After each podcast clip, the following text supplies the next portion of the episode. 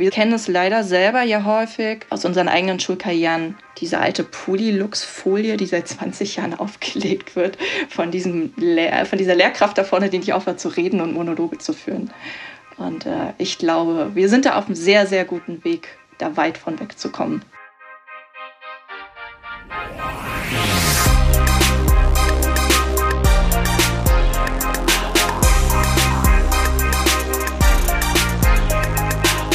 ZukunftsmacherInnen, der Alumni-Podcast der TU Berlin.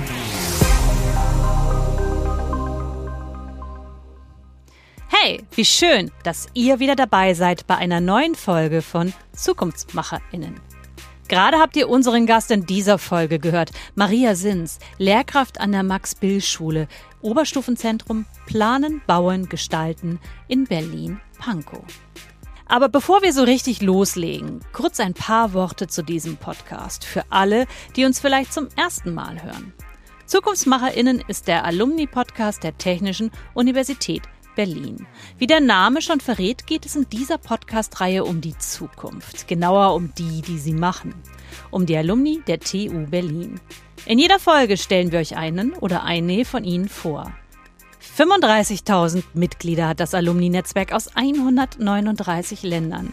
Menschen mit den unterschiedlichsten Talenten, Ideen und kulturellen Backgrounds, die sich bis heute mit der TU Berlin verbunden fühlen. Sie alle eint der Wille, die Welt ein Stück besser machen zu wollen. Ich bin Regine Marxen, Journalistin, Podcasterin und Host dieser Reihe. Ich möchte wissen, was genau unsere Gäste in ihrem Beruf motiviert und wie sie dorthin gekommen sind, wo sie heute stehen.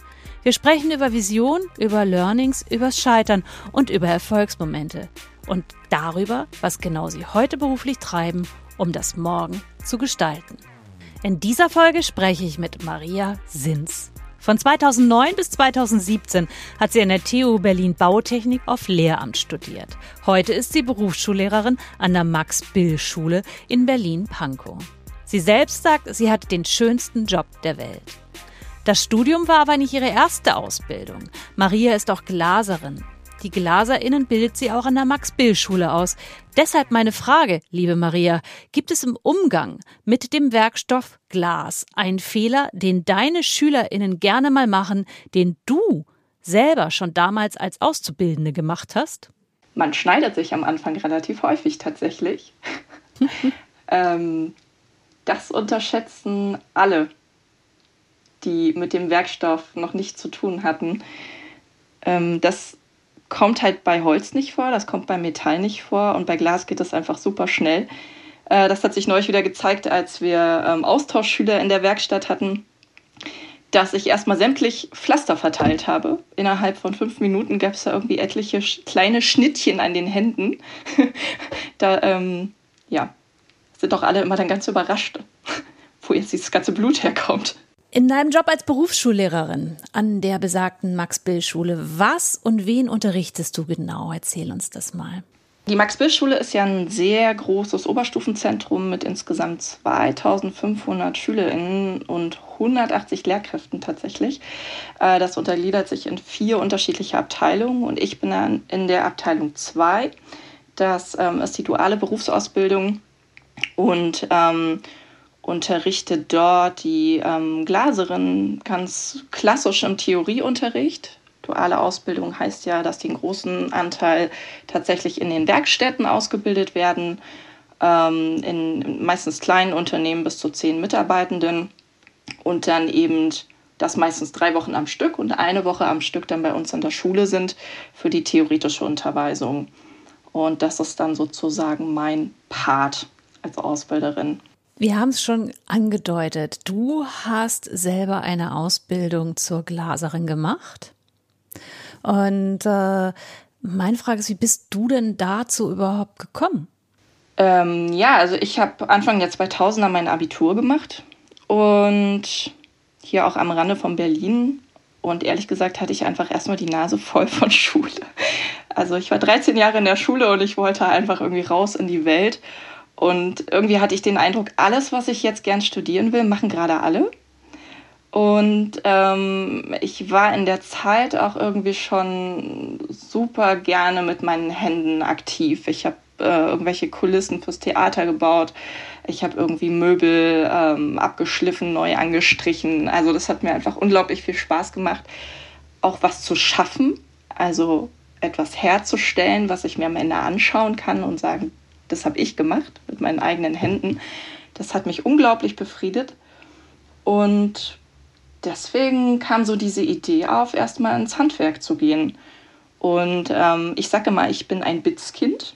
Ich bin tatsächlich ins Berufsinformationszentrum gegangen, ganz klassisch, und habe geguckt, welche Ordner stehen da, welche Berufe gibt es mit Handwerk. Und dann lag da am Ende irgendwie Metallbauerin, Glaserin, Tischlerin. Und ja, wie das dann so ist, ne, gibt es halt einfach so Zufälle, die das dann entscheiden. Und ich hatte halt einen Onkel und eine Tante in Bayern wohnen und dann hieß es, ach ja, bei uns hier in der Kleinstadt gibt es ja auch hier den Glaser XY, den kenne ich über einen Karnevalverein, da kannst du doch bestimmt ein Praktikum machen. Ne? Und dann, ähm, ja, habe ich bei dem Praktikum gemacht für fünf Wochen im Sommer nach meinem Abitur. Und der Plan war ja eigentlich, ähm, den so viele haben, erstmal ein Jahr irgendwie nette Sachen zu machen, so ein bisschen zu kellnern und ein bisschen durch die Welt zu tingeln. Und dann war dieses Praktikum aber einfach so erfüllend und das hat mit den Menschen in der Werkstatt super gepasst, ähm, mit uns, dass das sich einfach irgendwie sofort ergeben hat mit dieser Ausbildungsstelle. Ja. Dann haben wir halt wirklich einfach auch in der Werkstatt gestanden. So, ja, willst du nicht deine Ausbildung hier machen? Ah ja, ist eigentlich eine gute Idee. Eigentlich wollte ich noch ein Jahr ein bisschen rumtingeln, aber na gut, dann fange ich das jetzt halt an. Ne? Und ähm, ja, so bin ich da irgendwie eigentlich über viele Zufälle reingerutscht. Und hast es dann auch durchgezogen? Ja. Hast du das mit dem Tingeln jemals nachgeholt? Tatsächlich nicht. Das ist das Einzige. Ja, irgendwie ist mein. Ja, irgendwie hat sich dann doch immer alles aneinandergereiht. Das muss ich dann nochmal nachholen, wenn die Kinder hier aus dem Haus sind. Du deutest es schon an, äh, es hat sich aneinandergereiht, die Ausbildung war beendet und du hättest natürlich auch einfach in diesem Job weiterarbeiten können, aber das hast du nicht gemacht. Naja, doch, ich habe für drei Jahre erstmal äh, den Job ja noch ausgeübt in unterschiedlichen Werkstätten. Und ähm, dann hat eigentlich eine, tatsächlich eine Kündigung dazu geführt, also einfach aus wirtschaftlichen Gründen diese Kündigung damals, dass ich dann noch mal an einem Punkt war, wo ich dachte, ja, vielleicht bin ich noch gar nicht fertig. Vielleicht, ich habe dieses Abitur in der Tasche, ich bringe das mit. Vielleicht ist jetzt ein guter Zeitpunkt, noch mal zu überlegen, wie ich weitermachen kann. Dann stand so die Möglichkeit, ich könnte jetzt mein Te meine Technikerausbildung machen im Bereich Glas. Ich könnte meinen Meisterbrief machen, könnte mich selbstständig machen oder eben tatsächlich nochmal ein Studium anfangen. Und dann war es eigentlich mein Partner und, und eine sehr gute Freundin von mir, die gesagt haben, Mensch Maria, du bist Mitte 20, ähm, ist doch eigentlich ein guter Zeitpunkt. Jetzt nochmal mit dem Studium und wir trauen dir das voll zu. Ich habe mich selber eigentlich ehrlich gesagt gar nicht so, so richtig getraut, an die Uni zu gehen. Ich habe mir das selber gar nicht so zugetraut. Und das waren die beiden, die mich da total bestärkt haben, das einfach zu wagen, diesen Schritt. Mhm. Einmal für unsere HörerInnen als Erklärung, wenn die ab und zu so ein leichtes Schleichen hören und ein Mauzen, das ist äh, deine Katze, die gelegentlich auf diesen Schreibtisch springt, oder? Ja, die ist mittlerweile 18 Jahre alt und die hat auch äh, meine komplette Ausbildung mitgemacht und dabei und dann hat sie auch das Recht, an diesem Gespräch teilzunehmen, sagst du. Genau. Die hat auch immer frech auf meinen Zeichnungen gesessen fürs Gesellenstück. Äh, damals in der, in der Ausbildung mussten wir irgendwie sehr große farbige Zeichnungen anfertigen und da hat sie sich auch schon mal frech drauf gesetzt. ich glaube, wenn, wenn jemand von den Zuhörern Katzen hat, der wird äh, das nachvollziehen können. Ich glaube, das machen die gerne mal. Mhm. Okay, du hast es dir nicht zugetraut. Trotzdem bist du äh, diesen Schritt gegangen und zwar bist du nach Berlin gegangen. Du bist auch Berlinerin, ne? Genau, ich komme ursprünglich auch aus Berlin, also ähm, vom Rand Berlin. Ja, ich musste damals einfach nach der Schule einfach erstmal raus. Tatsächlich. Ähm, weg von Berlin und Bayern war halt ähm, gut weit weg von der Familie und, und allem, um irgendwie selbstständig zu werden. Und dann kam aber irgendwann schon so die Sehnsucht nach Freunden und äh, so weiter auf dass ich gedacht habe, zurückgehen ist doch schön. Und dann stand irgendwie zur Debatte in Berlin oder Hamburg äh, das Studium anzufangen, weil beide Universitäten dieses Lehramtsstudium Bautechnik anbieten. Und tatsächlich hat dann aber, habe ich das erste Kind erwartet und das hat dann die Entscheidung äh, für Berlin getroffen, weil dann doch hier mehr Familie und Freunde waren. Da bist du an die TU Berlin gegangen und du hast dort Bautechnik studiert und Politikwissenschaft. Wie kommt es zu dieser Kombination? Also Politikwissenschaften habe ich an der FU studiert, weil die TU Berlin die Zweitfächer gar nicht mehr anbietet tatsächlich. Mhm. Das war auch ehrlich gesagt eine kleine Herausforderung, weil man eben zwischen diesen beiden Universitäten dann pendelt. Ähm, andererseits hat man noch mal, also die FU Berlin ist ja eher eine ich sag mal eher so für die geisteswissenschaftlichen Fächer. Äh, und die, klar, die TU Berlin eben technisch orientiert und die Studierenden, die man dort trifft, sind auch sehr unterschiedlich. Und das war tatsächlich auch immer sehr spannend im Studium, da immer so ein bisschen die Welten auch zu wechseln. Genau. Jetzt habe ich die Frage vergessen. Kannst du sie bitte noch mal stellen? Wie es denn zur Politikwissenschaft als zweites Fach gekommen ist? Fürs berufliche Lehramt ist sie tatsächlich sehr typisch ähm, weil wir nur eine ganz kleine Auswahl an allgemeinbildenden Fächern während der Ausbildung lehren. Das ist tatsächlich in Berlin hier nur äh, Wirtschaftssozialkunde, wird es als Fach genannt. Ansonsten gibt es dann eben nur diesen klassischen Lernfeldunterricht. In anderen Bundesländern ist das nochmal anders. Da wird ähm, häufig auch Deutsch und Sport manchmal auch als allgemeinbildendes Fach noch gelehrt. Und deswegen ist es äh, ganz typisch, wenn man sich für dieses berufliche Lehramt entscheidet, dass man dann häufig auch ein Zweitfach wählt, was man dann tatsächlich an einer Schule auch unterrichten kann. Wenn ich jetzt Biologie oder Englisch wähle, das machen auch einige Menschen, aber dann muss ich womöglich entweder in einer anderen Abteilung dann innerhalb der Schule arbeiten oder dann tatsächlich noch an der zweiten Schule unterrichten. Und das ist dann manchmal logistisch halt auch eine andere Herausforderung. Du hast dich also hierfür entschieden und du sagtest gerade eben, die beiden Welten tickten unterschiedlich an diesen zwei Universitäten. Du müsstest noch kurz ausführen, was das genau heißt. Da hast du mich neugierig gemacht. Ja, also diese beiden Fächer, diese Gegensätzlichkeit zieht sich ja eigentlich bis heute ins, im, im Unterrichten durch. Äh, dass ich auf der einen Seite diesen Lernfeldunterricht, der ist sehr, sehr klar strukturiert, der ist äh, klar eben technisch orientiert, mathematisch orientiert, mit sehr klaren Regeln. Und die Wirtschaftssozialkunde, letztlich lehre ich ja darüber nachzudenken, wie Gesellschaft funktioniert und gut funktionieren kann oder besser funktionieren kann. Und äh, mein Auftrag ist es ja dort zum kritischen Denken anzuregen, ne, dass die Schülerinnen untereinander diskutieren, ähm, wir haben Probleme, gesellschaftliche Diskurse am Anfang und schauen gemeinsam, was könnten Lösungsansätze sein. Wie kann man jetzt irgendwie ähm, zu einer guten Konfliktlösung kommen, möglicherweise?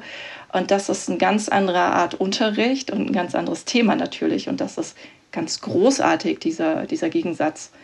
Ähm, deshalb könnte ich mir nie vorstellen, auch nur eins der beiden Fächer aufzugeben weil es äh, einfach, ja, ich diesen Gegensatz brauche und das war im, im Studium damals schon so, dass ich mich jeweils bei dem anderen Fach immer ein bisschen ausgeruht habe. Ja. Und Politik hat mich auch schon immer interessiert. Also ich war auch schon im Abitur, zu Abiturzeiten super politisch. Ähm, und deswegen war das eigentlich irgendwie logisch, dass ich das in meinem Leben nochmal so entwickeln würde, dass ich letztlich auch Politiklehrerin werde. Lehrer sind Mangelware. Mhm. War das damals schon so in deiner Ausbildung, dass ihr wenige wart? Ja, also das war sofort Thema schon, als wir das Studium angefangen haben. Und das hat mich und meine Kommilitonen auch tatsächlich aber dazu gebracht, auch durchzuhalten, wenn es schwierig war, ehrlich gesagt. Und es war manchmal wirklich eine Herausforderung für uns, weil wir waren alle gestandene Erwachsene. Wir haben alle schon, ich sag mal, ein Leben davor gehabt mit anderen Ausbildungen, mit Berufen vorher. Ne? Ich habe, ich glaube, eine meiner ältesten Kommilitonen war Anfang 50, als sie dieses Studium als Waldstudium nochmal gemacht hat. Eben vorher als Architektin gearbeitet und so. Ähm, das war manchmal eine Herausforderung.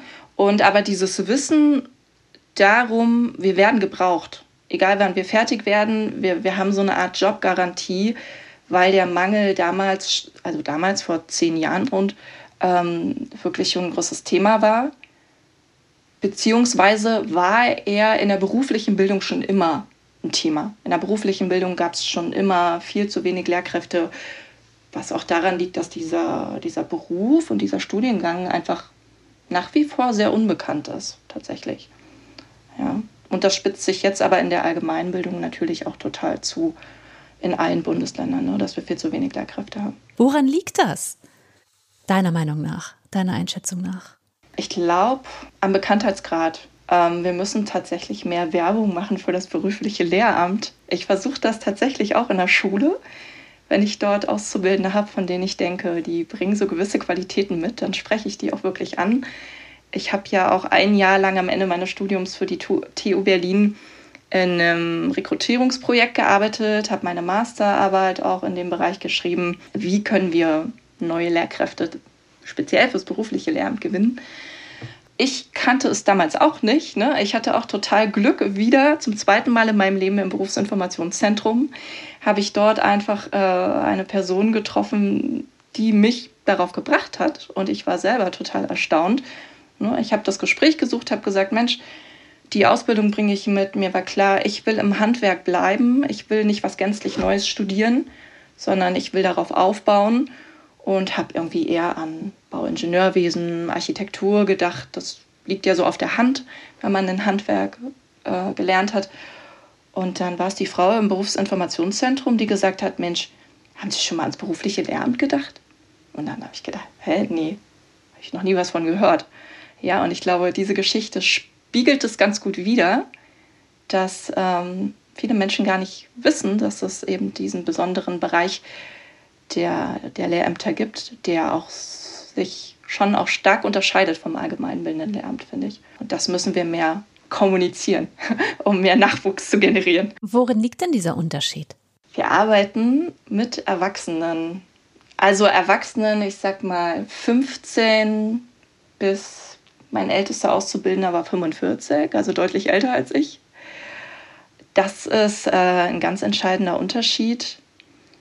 Auch die bringen wie wir als Lehrkräfte ihre Vorgeschichten mit, ihre Schulkarrieren. Das ist auch nicht immer einfach, wenn die frustriert aus diesen Schulkarrieren kommen. Aber wir begeistern sie für den Beruf, in dem sie schon stecken, in dem sie praktisch arbeiten und ähm, da ist häufig eine ganz andere Motivation da. Ne? Und wir können auch viel leichter an die Praxis anknüpfen mit unserer Lehre, behaupte ich, ähm, als es in der Allgemeinbildung möglich ist. Können, wir versuchen viel projektorientiert zu arbeiten und ähm, merken auch, dass darüber sich in der Motivation ganz viel machen lässt. Das Lehrerbild hat ja oft, äh, also oder der Lehrer hat oft das Image, das ist so ein Einzelkämpfer vor der Klasse. Wie ist denn da das Gebilde oder das Gefüge bei euch? Wir sind ein ganz wunderbares Team in meiner Abteilung. Das ist, ähm, was mich total zufrieden macht in dieser Arbeit, weil ich grundsätzlich ein Mensch bin, der gerne mit anderen Menschen zusammenarbeitet. Witzigerweise habe ich immer gedacht, ich könnte nie mit Frauen arbeiten. Deswegen habe ich mir auch das Handwerk gesucht. Ich dachte mal, ich könnte nur mit Männern gut zusammenarbeiten und stelle jetzt witziger, also fest, dass es gar nicht so ist. auch erst äh, mit Zunahme meiner, meiner Bildungskarriere. Ähm, wir haben in der, also relativ früh im Studium schon, schon gelernt, dass dieses Einzelkämpfer-Dasein, ich mache meine Tür zu, ich bin der Chef in meiner Klasse und nichts dringt nach außen, dass es überholt, dieses Bild. Das ist lange überholt. Ähm, und es wurde wirklich in der Uni Universität eigentlich schon gelehrt, dass, dass Teamstrukturen vorherrschen und dass es gewünscht ist, diesen Austausch. Ne? Also wir haben zum Beispiel in der pädagogischen Ausbildung auch viel über kollegiale Fallberatung äh, erfahren und solche Geschichten. Wir wurden gerade in den Praxisphasen wirklich auch dazu ermuntert, gegenseitig zu hospitieren, uns gegenseitig zu besuchen ähm, unter den Studierenden, dass wir uns gegenseitig beraten. Ne? Also da schon so ein bisschen die Anfänge geschaffen für, ähm, ich kommuniziere nach außen, was ich tue, ich tausche mich aus. Und das finde ich jetzt Gott sei Dank auch in der Abteilung 2 in der Mixbildschule wieder in meinem Kollegium, weil ich da auch einen ganz tollen, eine ganz tolle Abteilungsleitung habe, die das, die das auch so sieht und fördert, wo es nur geht und auch kommuniziert, ähm, dass Teamstruktur gewünscht ist. Und ich habe auch ein ganz wunderbares Team in beiden Fächern, äh, wo es ganz viel Austausch gibt. Genau, wir leider, also kennen es leider selber ja häufig aus unseren eigenen Schulkarrieren, diese alte Polylux-Folie, die seit 20 Jahren aufgelegt wird, von, diesem Lehr von dieser Lehrkraft da vorne, die nicht aufhört zu reden und Monologe zu führen. Und äh, ich glaube, wir sind da auf einem sehr, sehr guten Weg, da weit von wegzukommen. Also, wenn ich jetzt für mein Kollegium im Umkreis und meinen alten Kommilitonen kann ich das, glaube ich, so behaupten. Lass uns noch mal kurz zurückreisen in dein Studium. Du hast gerade eben gesagt, man hat euch da schon beigebracht, Teamstrukturen sind wichtig. Fahrt nicht dieses Einzelkämpfer-Ding. Das ist, entspricht nicht dem Zeitgeist und davon profitiert oder profitiert weder ihr noch der Schüler oder die Schülerin. Du hast schon erzählt, du warst schwanger, als du dieses Studium angefangen hast. Das stelle ich mir sehr herausfordernd vor. Wie hat das denn funktioniert? Ehrlich gesagt, frage ich mich das manchmal auch. also ich habe ja auch äh, tatsächlich das erste Kind ähm, kam nach einem Semester. Also ich habe das erste Semester tatsächlich schwanger gewuppt, habe dann äh, ganz kurz ein Urlaubssemester gemacht und dann ging es schon weiter. Und das zweite Kind kam dann ganz bewusst in der, in der Masterphase. Also da haben wir uns bewusst dafür entschieden. Es war herausfordernd, vor allem finanziell war es sehr herausfordernd. Da frage ich mich manchmal wirklich, wie wir das hingekriegt haben. Aber was, was toll war, war eben diese Flexibilität, die man hatte. Ne? Also ich konnte nachmittags mir freischaufeln und das Kind eben schon um drei aus der Kita abholen, den Nachmittag auf dem Spielplatz verbringen, irgendwie für Familie da sein. Klar, um den Preis. Es war gesetzt, um acht muss dieses Kind im Bett sein, weil dann halt nochmal Schreibtischzeit angesagt war. Ähm, und das hat natürlich auch viel Selbstdisziplin erfordert. Aber ähm, ich wollte dieses Studium und ich wollte diesen Beruf und das hat mich immer wieder darin bestärkt. Und umgekehrt war ich aber, also dadurch, dass ich ja eben auch erst mit Mitte 20 angefangen habe zu studieren, ich habe insgesamt zehn Jahre für diese Ausbildung gebraucht, also mit Referendariat, ne, bis ich dann wirklich richtig fertig war. Und ich war so froh, dass für mich dann dieses Kinderthema, aber ehrlich gesagt, dass ich da schon so einen Haken setzen konnte und dachte, ja, cool, aber jetzt bin ich fertig und jetzt kann ich voll in den Job starten. Das ähm, ja, deswegen habe ich das nie bereut. Ich würde es immer wieder so tun. und das auch jedem tatsächlich äh, raten. Also ja, kriegt eure Kinder im Studium. Das ist gut. Wie hast du diese Selbstdisziplin aufgebracht? Äh, was hat dich motiviert jenseits dieses Wollens der Ausbildung? Ich hatte tolle Kommilitonen. Also wir waren ein ganz kleiner Kreis tatsächlich. Ich glaube, ich habe mit zehn Leuten nur angefangen 2009. Das hat sich dann auch noch mal ein bisschen ausgesiebt. Da sind wirklich nur eine Handvoll Leute übrig geblieben und ähm, die haben aber auch echt zusammengehalten, weil wir da zum Beispiel, ich weiß nicht, wer an der TU Berlin mal in diesem Audiomax war, da passen tausend Menschen rein und wir saßen da vier kleine Lehrämter zwischen lauter angehenden Ingenieuren und Maschinenbauern und wer da alles sonst eigentlich studiert und haben uns eigentlich sehr viel am Platz und sehr klein gefühlt und immer so gefragt, dürfen wir eigentlich hier sein? Und hoffentlich merkt es keiner, dass wir eigentlich keine Ahnung haben, ja? So haben wir uns die ganze Zeit gefühlt. Und das war aber so toll, weil wir einfach äh, eben so eine kleine Gruppe waren, die, also wir haben uns halt gegenseitig unterstützt. Wir haben super viel zusammen gelernt. Gerade wenn die Klausurenphase kam und man dann irgendwie drei Wochen sich auf eine so eine Klausur vorbereitet hat und Tag und Nacht nichts anderes gemacht hat, dann war das einfach ganz toll, wenn man mit den anderen das durchgestanden hat. Gab es Themen, die dir schwer gefallen sind? Erinnerst du dich an solche Sachen? Ja, also ich weiß, es gab ein Modul, das hieß Statik und elementare Festigkeitslehre. Dieser Titel löst bei mir bis heute Grauen aus. Das war diese besagte Vorlesung in diesem Audiomax mit 1000 Leuten. Und ähm, das war einfach so technisch, theoretisch, äh, unglaublich schlimm mathematisch, dass ich da an einem Punkt war, wo ich dachte, oh Gott, vielleicht bin ich viel zu dumm für dieses Studium. vielleicht ähm, höre ich das auf und ja, ich habe hab das jetzt ausprobiert und habe gemerkt, ich bin gar nicht qualifiziert genug. und dann gab es aber dieses Kind schon. Und das hat mich manchmal halt dann auch wirklich gut äh, motiviert. Plus, wie gesagt, eben diese anderen Studierenden, ja, die dann gesagt haben: Hey, komm, hier, die Claudia hat das auch geschafft letzten Sommer. Du kriegst das jetzt auch hin. Und dann habe ich das auch geschafft und war dann aber auch unglaublich erleichtert. Und das war dann auch so ein Knackpunkt, wo ich dachte, wenn ich das jetzt geschafft habe, schaffe ich alles andere auch. Und da habe ich dann auch manchmal im Referendariat, gab es manchmal auch so Phasen, wo ich wirklich fertig war, auch aus dieser Doppelbelastung eben. Ähm, Mutter zu sein und Haushalt und, und diese Ausbildung. Und da habe ich mich manchmal an diese Veranstaltung erinnert und habe gedacht, du hast damals diese Klausur geschafft. Das kriegst du jetzt hier auch noch hin. Okay, dann sind wir jetzt in der Gegenwart. Du hast gesagt, du warst an dem Punkt, als du dann fertig warst, du konntest voll durchstarten. Welche Karrieremöglichkeiten gibt es denn in deinem Bereich? Also es gibt ja die verschiedenen Leitungsebenen. Es gibt die Möglichkeit, einen Fachbereich zu leiten, ähm, einfach nur eine Fachleitung, ne? also für, eines, für ein einzelnes Fach die Leitung zu übernehmen und da irgendwie die Karriereleiter hochzuklettern und dann auch in den Gehaltsstufen hochzuklettern. Das höchste ist dann Schulleitung. da verdient man auch richtig viel Geld. äh, und die andere Möglichkeit ist aber, wenn man nicht so diese klassische Karriereleiter klettern will, die ja dann auch immer viel mit Schreibtischarbeit äh, einhergeht und dann auch diesen Abstrich, ich unterrichte weniger. Da muss man sich dann auch immer klar sein, ich unterrichte weniger, übernehme aber mehr organisatorische Aufgaben. Ähm, die Alternative ist, ist äh, dazu, sich einfach in der Schule, es gibt so viele, ich weiß gar nicht, wie man es nennen kann, so viele Tätigkeiten, in denen man sich sonst engagieren kann, sei es, äh, also es gibt eine Gruppe zur Sprachbildung, ja, die sich zum Beispiel darüber herum kümmern, wie können wir Arbeitsmaterialien sprachsensibler aufarbeiten. Es gibt eine Gruppe, die beschäftigt sich mit dem Schulprogramm und der Schulentwicklung. Wo soll unsere Schule eigentlich hin? Welches Profil soll die leben?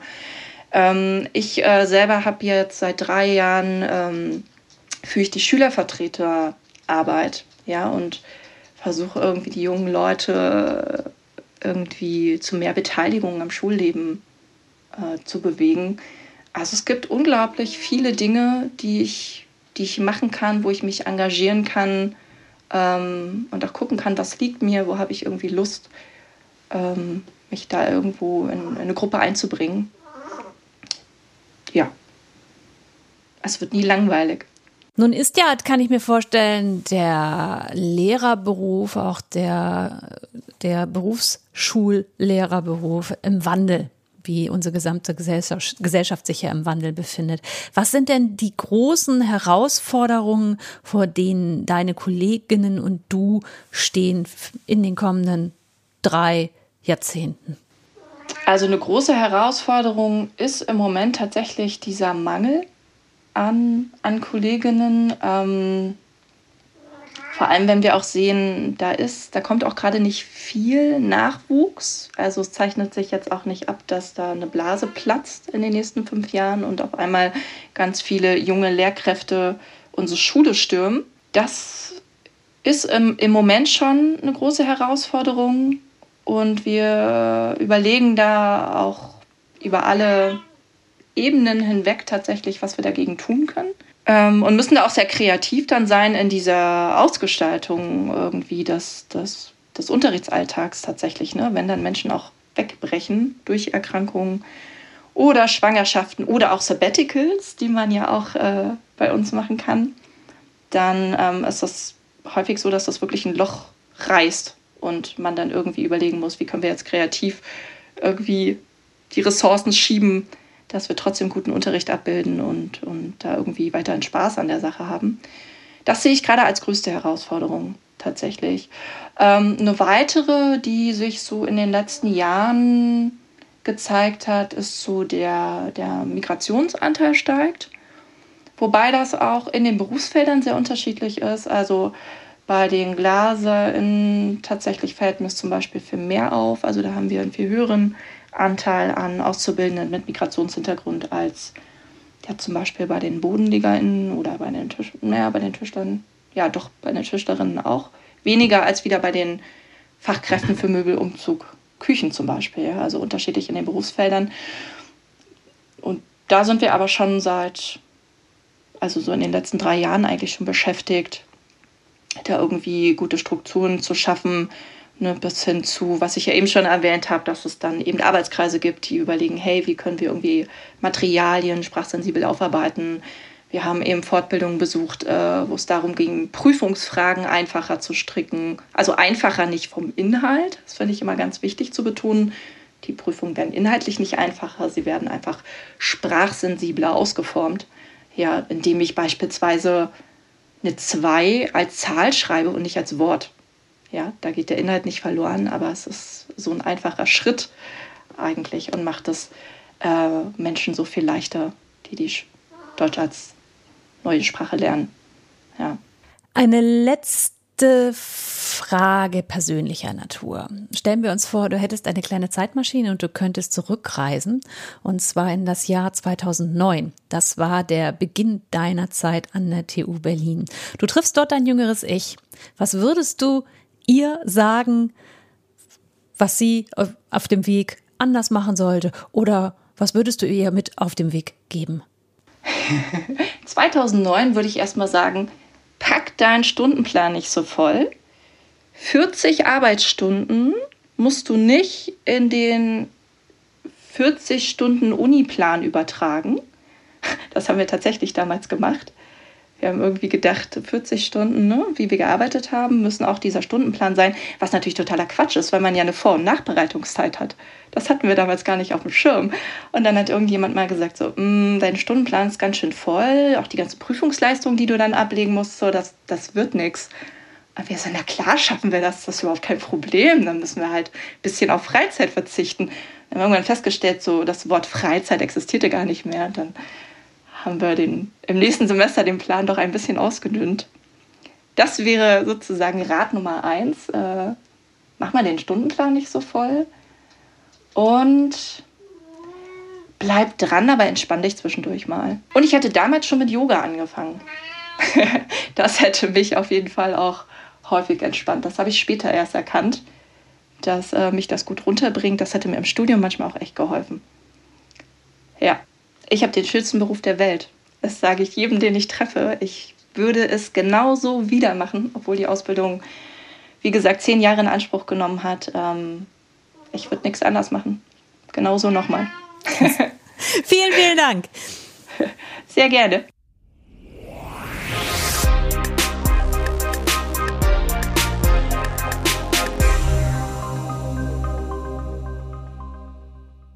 Das war Maria Sins. Man bekommt direkt Lust, nochmal die Schulbank zu drücken, wenn man ihr so zuhört, oder? Wir hoffen, euch hat diese Podcast-Folge gefallen. Wenn ja, folgt ihm gerne, empfehlt ihn euren Freunden und lasst uns gerne eine kleine Bewertung auf den gängigen Kanälen zurück. Kontaktiert uns gerne, wenn ihr Fragen habt. Ihr findet uns auf Facebook, Instagram, Twitter, LinkedIn oder Xing. Mehr über die TU Berlin und das Alumni-Programm erfahrt ihr auf den Seiten www.tu.berlin oder www.alumni.tu-berlin.de. Danke fürs Zuhören. Für heute sage ich Tschüss, bleibt gesund und wir hören uns.